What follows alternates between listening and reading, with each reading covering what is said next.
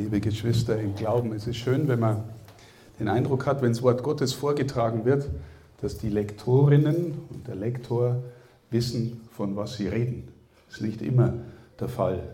Man spürt, die Menschen haben den Text vielleicht vorher angeschaut, sich Gedanken darüber gemacht.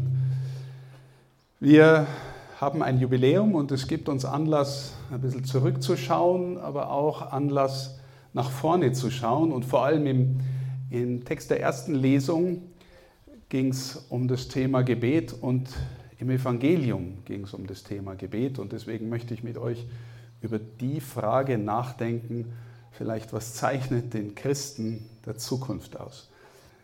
Der Pfarrer Bauer hat mir vorhin erzählt, er hat über die Zeit promoviert, in der äh, die äh, Zahl der Priester so groß war, dass jedes kleine Dorf in unserem Bistum Pfarrei geworden ist. Das war um die Zeit der, Jahrtausend, der Jahrhundertwende zum 20. Jahrhundert und so die ersten wenigen Jahrzehnte. Deswegen bin ich jetzt oft dabei, 100-jährige Pfarreijubiläen zu feiern oder 125-jährige Pfarreijubiläen.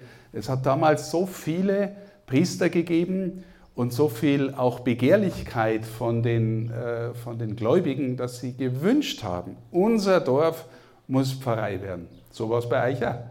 Und es hat auch jemanden gegeben, der dann da der Pfarrer geworden ist. Heute tun wir uns relativ schwer damit, diese Strukturen aufrechtzuerhalten, wie ihr alle ahnt. Ja, und äh, es ist ja schon vor 50 Jahren passiert, vor mehr als 50 Jahren, dass ein Pfarrverband gegründet worden ist mit dem Pfarreisitz, dann Pfarrbandssitz in Aufhausen. Aber warum sage ich das? Weil sich die Zeiten seit ähm, über 100 Jahren dramatisch verändert haben. Dazwischen, also wir sind in der Zeit bald nach dem Ersten Weltkrieg, große Not. Und wie es oft so ist, nach Zeiten großer Not sind die Kirchen plötzlich wieder voll. Manchmal nicht nur plötzlich, aber, aber da waren sie auf jeden Fall voll. Und so viele Menschen haben auch den Weg in, in die Ordensberufung oder in die Priesterberufung gefunden, dass wir diese Strukturen damals auch aufbauen konnten und die Menschen auch geistlich in diesem Sinn gut versorgen konnten. Dann war bald die Nazi-Zeit. Auch da geht die, die, Kirche durch große Not, gehen die Menschen durch große Not, auch viele verführt, auch viele in der Kirche verführt. Und dann nach dem Krieg waren die Kirchen wieder voll. Wir haben in den 50er bis Anfang der 60er Jahren noch einen Kirchenbesuch bei den Katholikinnen und Katholiken von über 50 Prozent. Über 50 Prozent der Menschen gehen am Sonntag in den Gottesdienst. Wissen Sie, wo wir heute angekommen sind? Bei gut 5 Prozent. Bei gut 5 Prozent. Jetzt ist die Frage, was ist der in der Zwischenzeit passiert? Ganz viel ist passiert, ganz viel, was an gesellschaftlichen Veränderungen sind. Wir haben seit dem Krieg durchgehend wachsenden Wohlstand. Wir haben durchgehend ähm, eine Erfahrung von immer mehr Individualismus, Materialismus, wir haben technologische Revolution, wir haben jetzt auch die Corona-Pandemie hinter uns gebracht, hoffentlich allmählich hinter uns gebracht, weil irgendwie das Virus ist schon noch äh, unterwegs. Und äh, wir haben als neue Situation jetzt auch noch einen Krieg in Europa, der uns auch große Sorgen macht. Automatisch führt es nicht dazu, dass die Menschen wieder kommen. Auch deswegen, weil die Kirche selbst verschuldet in großen Krisen ist. Auch deswegen. Ja. Ich spreche die Missbrauchskrise an. Ich spreche an, dass wir immer wieder von Finanzskandalen hören, auch im Vatikan, auch in anderen Bistümern. Wir sind noch davon verschont, von dem Thema. Ich weiß es nicht, ob vielleicht das auch noch irgendwann einmal aufkommt, wer weiß. Immer wo Menschen arbeiten, passieren auch menschliche Dinge im schlechten Sinn. Was die ganze Missbrauchsthematik angeht, kann ich Ihnen versprechen und zusagen, dass wir von der Bistumsleitung und ich auch persönlich alles tun, damit die Dinge gut aufgearbeitet werden. Alles, was uns möglich ist. Und ich glaube auch, dass keine Großorganisation in unserem Land so viel tut wie die katholische Kirche. Was ähm, getan wird, um aufzuarbeiten, um Menschen äh, zu begleiten, um auch Entschädigungen zu leisten und all sowas. Die guten Nachrichten, was wir da alles tun, und das ist sehr komplex, die guten Nachrichten stehen leider nicht in der Zeitung. Ja. Ähm, die katholische Kirche ist die einzige Großorganisation, die das macht, ohne dass ich irgendwas davon wegnehmen wollte, dass äh, das, was passiert ist, eine Katastrophe ist ja, in all diesen Zeiten. Das ist katastrophal, das ist eine Atombombe ins Herz der Kirche. Ja, wenn ich der Teufel wäre und mir eine Strategie ausdenken wollte, wie man die Kirche am besten zerstören könnte, dann würde ich dieses Thema nehmen und durchspielen bis zum Ende. Und es passiert jetzt gerade auch. Ja? Also es ist etwas, was die Kirche im Innersten zerstört und erschüttert. Deswegen müssen wir alles daran tun, dass die Kirche in Zukunft ein sicherer Ort ist. Und ich glaube, das ist sie auch schon seit einigen Jahren, soweit man das überhaupt, äh, das Thema so behandeln kann, dass es ausgeschlossen wird. Nie, es wird nie ganz ausgeschlossen werden können, weil wir alle in dem Bereich auch Verwundete sind. Kein Mensch ist in dem Bereich, um den es da geht, völlig heil. Vielleicht so viel zum Anfang. Jetzt zu dem Thema, ähm, was uns das Evangelium aufgibt. Es gibt ein berühmtes Wort vom Karl Rahner, das immer wieder zitiert wird. Der Karl Rahner, großer Theologe des letzten Jahrhunderts, hat einmal das Wort gesagt, der Christ der Zukunft wird ein Mystiker sein oder er wird nicht mehr sein. Der Christ der Zukunft wird ein Mystiker sein oder er wird nicht mehr sein. Jetzt meint der Karl Rahner mit Mystik nicht, dass ihnen die Mutter Gottes erscheinen muss oder dass sie vom Pferd fallen wie der heilige Paulus, weil äh, der Herr Jesus irgendwie mit einem glänzenden Licht da ankommt. Der Karl Rahner erklärt den, den Satz und sagt, es wird einer sein, der etwas erfahren hat und aus dieser inneren Erfahrung heraus lebt.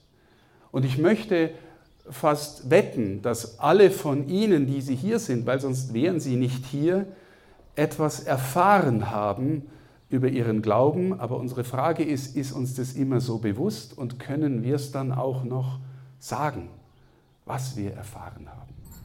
Ich würde den Text vielleicht so verändern vom Karl Rahner im Blick auf das heutige Evangelium und sagen, der Christ der Zukunft wird ein Vater unser Mensch sein oder er wird nicht mehr sein. Er wird ein Vater unser Mensch sein oder er wird nicht mehr sein. Was meine ich damit? Wenn Sie die Frage beantworten müssten, wofür ist Jesus eigentlich in diese Welt gekommen? Dann gäbe es wahrscheinlich ganz verschiedene Antworten und vermutlich würden die meisten sagen, dass er uns zeigt, wie man Nächstenliebe lebt. Das ist nicht völlig verkehrt, aber es ist nicht der Kern. Vielleicht würden manche sagen, damit wir in den Himmel kommen. Ist nicht völlig verkehrt, aber es ist nicht das Ganze, es ist nicht der Kern. Wir hören heute eine Frage, die die Jünger dem Herrn stellen, und es ist erstaunlicherweise die einzige Frage im ganzen Evangelium, wo sie ihn, den großen Rabbi, als Lehrer ansprechen. Als Lehrer. Er ist aber der Rabbi, er wird immer wieder der Rabbi genannt. Und ein Rabbi ist ein Lehrer im, im damaligen jüdischen Kontext, ein Glaubenslehrer oder ein Gotteslehrer, ein Gottesgelehrter. Eine Frage, stellen Sie sich einfach mal vor, Sie dürften ein Jahr im Praktikum mit Jesus unterwegs sein und mit ihm durch die Lande ziehen und Sie sehen, wie er heilt, wie er liebt, wie er predigt, wie er Dämonen austreibt, wie er das Reich Gottes verkündigt. Und sie sehen das und sie sind Tag und Nacht mit ihm auf Campingtour, ganz nah bei ihm. Und sie könnten ihn dann eine Frage stellen. Und die Frage der Jünger ist, die einzige Frage, wo sie ihn als Lehrer ansprechen, die ist nicht, zeig uns, wie man Aussatz heilt. Die ist nicht, zeig uns, wie man den Berg äh, von A nach B versetzt, weil du doch gesagt hast, wenn man viel Glauben hat, dann kann man Berge versetzen. Die einzige Frage, die sie ihm stellen, Herr, lehre uns beten.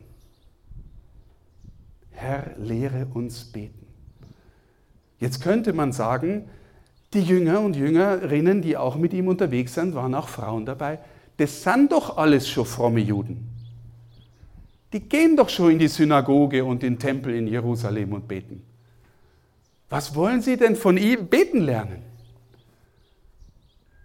Und meine Antwort ist, äh, und wenn, wenn man das Evangelium liest, ist mit großer Sicherheit die Erfahrung, dass sie spüren, der lebt eine innere Nähe zum Vater, die ist ungeheuerlich. Der lebt eine Intimität, eine Freundschaft, eine persönliche Beziehung zum Vater, das haben sie so noch nicht erlebt. Und wenn Sie, liebe Schwestern und Brüder, fragen, warum ist er eigentlich umgebracht worden? Einer der großen Vorwürfe war, du nennst Gott deinen Vater und machst dich damit selbst zu Gott. Und ein anderer Vorwurf war Gotteslästerung. Warum?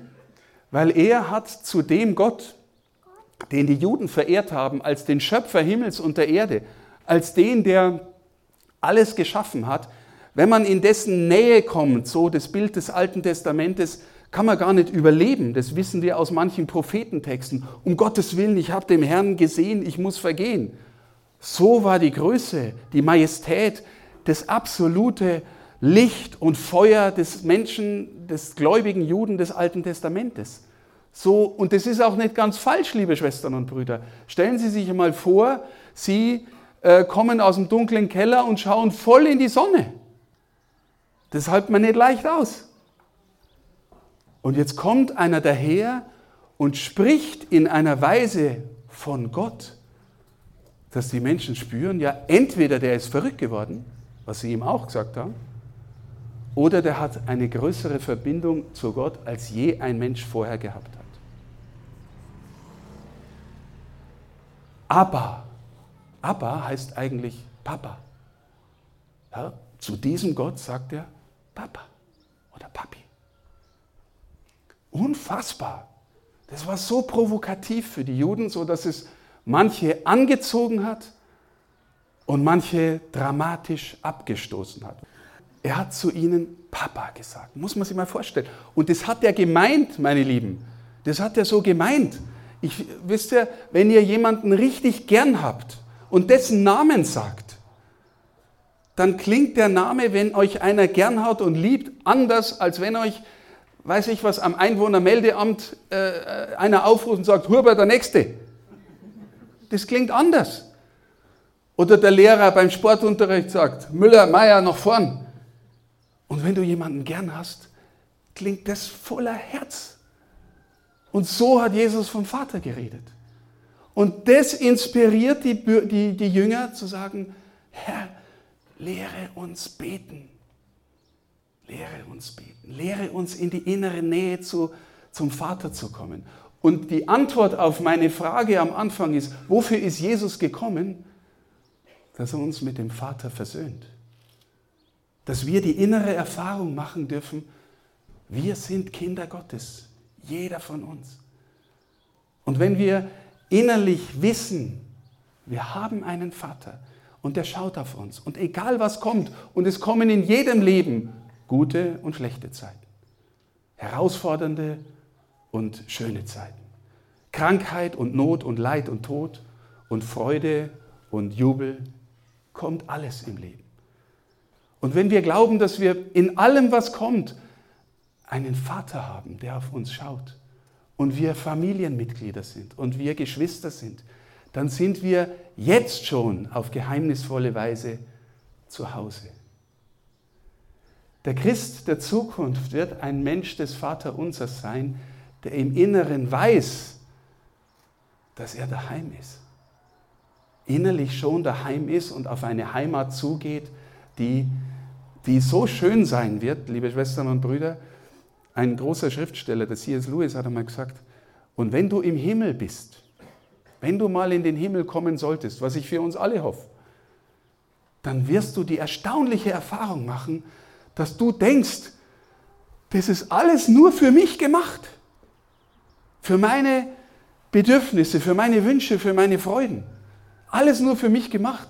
Und die Antwort Gottes wird sein, ja, weil ich habe dich dafür gemacht, für diesen Platz im Himmel.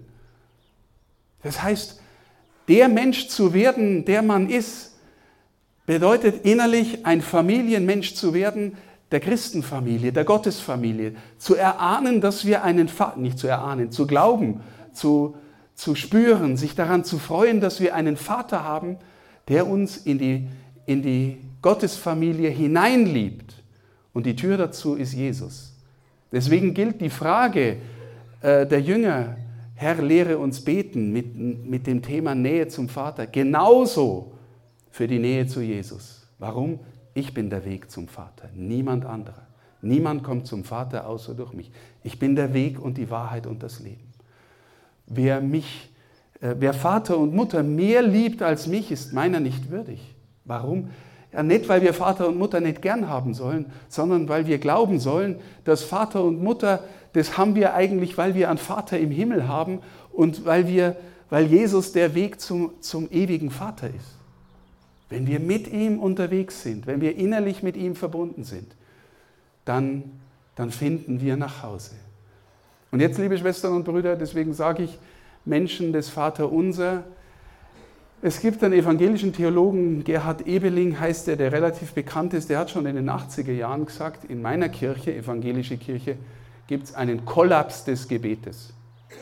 Also irgendwie, die Menschen, die Menschen finden nicht mehr ins Gebet. Und ganz ehrlich, ich glaube, das ist seit dieser Zeit damals nicht besser geworden und ist auch für uns nicht besser geworden, für die Katholiken.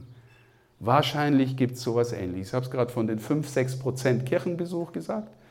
Aber jetzt, wenn, wenn, ich, wenn ich nach dem Evangelium gehe, wo wir beten im Vater unser, das uns Jesus sagt, Vater unser, glauben wir erstens, dass wir einen Vater haben, dass das unser Vater ist, dass der im Himmel ist, wo er eine Wohnung für uns vorbereitet.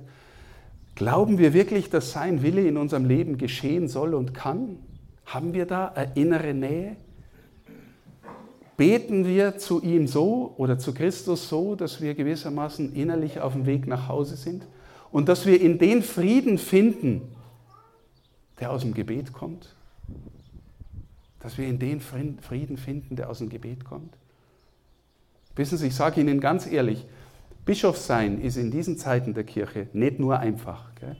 Es, ist, es gibt auch Dinge, die, die mich froh machen, weil wenn ich über Gott reden darf, das macht mich echt froh, wenn man danach noch das Privileg hat, dass einem die Leute zuhören. Das macht mich echt froh. Aber wir sind auch zurzeit Projektionsfläche für alles Mögliche, was in der Kirche an Schlimmen passiert ist oder für alles, was an Skandalen so. Ne? Irgendwie wird alles immer auf den Bischof abgeladen. Wenn ich nicht aus dem regelmäßigen Gebet äh, kommen könnte, wenn ich das nicht dahin tragen könnte, wenn ich nicht allen Mist auch auf den Altar legen könnte, wenn ich nicht äh, in die innere Freiheit fände, im Glauben, dass der Herr da ist und mein Leben trägt, dann hätte ich keine Ruhe mehr. Dann könnte ich nicht mehr diesen Dienst tun. Ich wollte Ihnen nur sagen, es gibt die Quelle, in der man in den Frieden findet und in die Freude, immer wieder.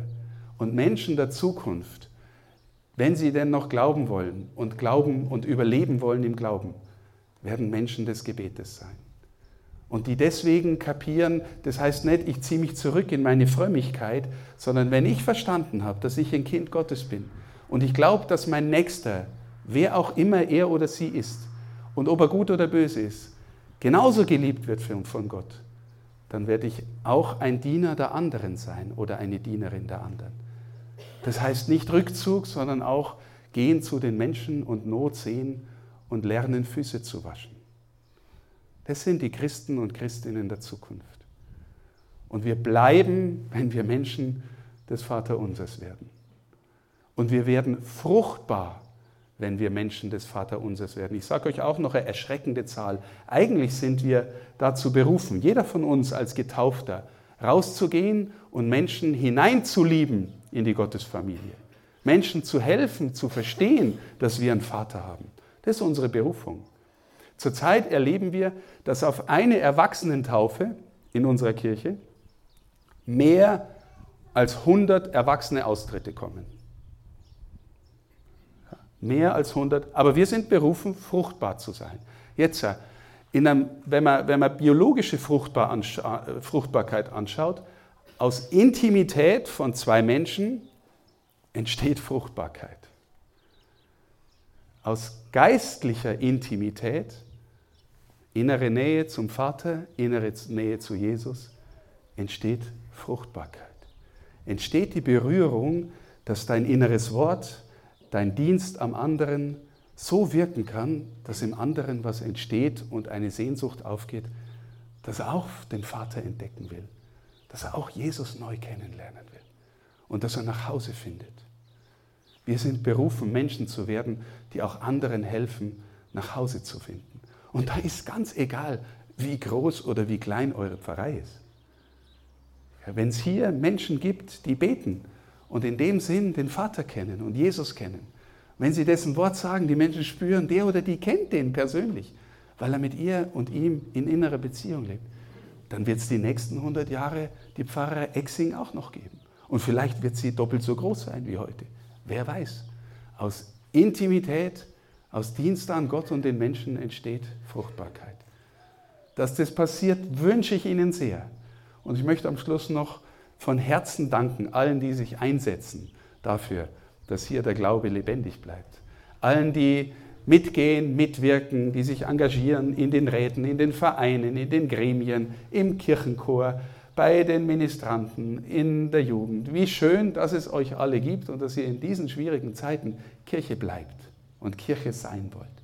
Kirche ist viel mehr das, was unsere Mitte ist, das, was wir gleich hier feiern, die Hingabe Jesu, damit wir zum Vater kommen. Das ist Kirche und das wird es auch in, das wird es geben bis in die Ewigkeit. Ob es es hier noch gibt, ich weiß es nicht. Aber der Herr hat uns zugesagt, dass es bis in Ewigkeit, bis er wiederkommt, wird seine Gegenwart im Opfer gefeiert werden. Ich wünsche euch sehr, dass es auch in Exing noch eine große Zukunft gibt und ich danke euch von Herzen, dass es euch gibt und dass ihr euch einsetzt für diese Pfarrei. Gottes Segen. Amen.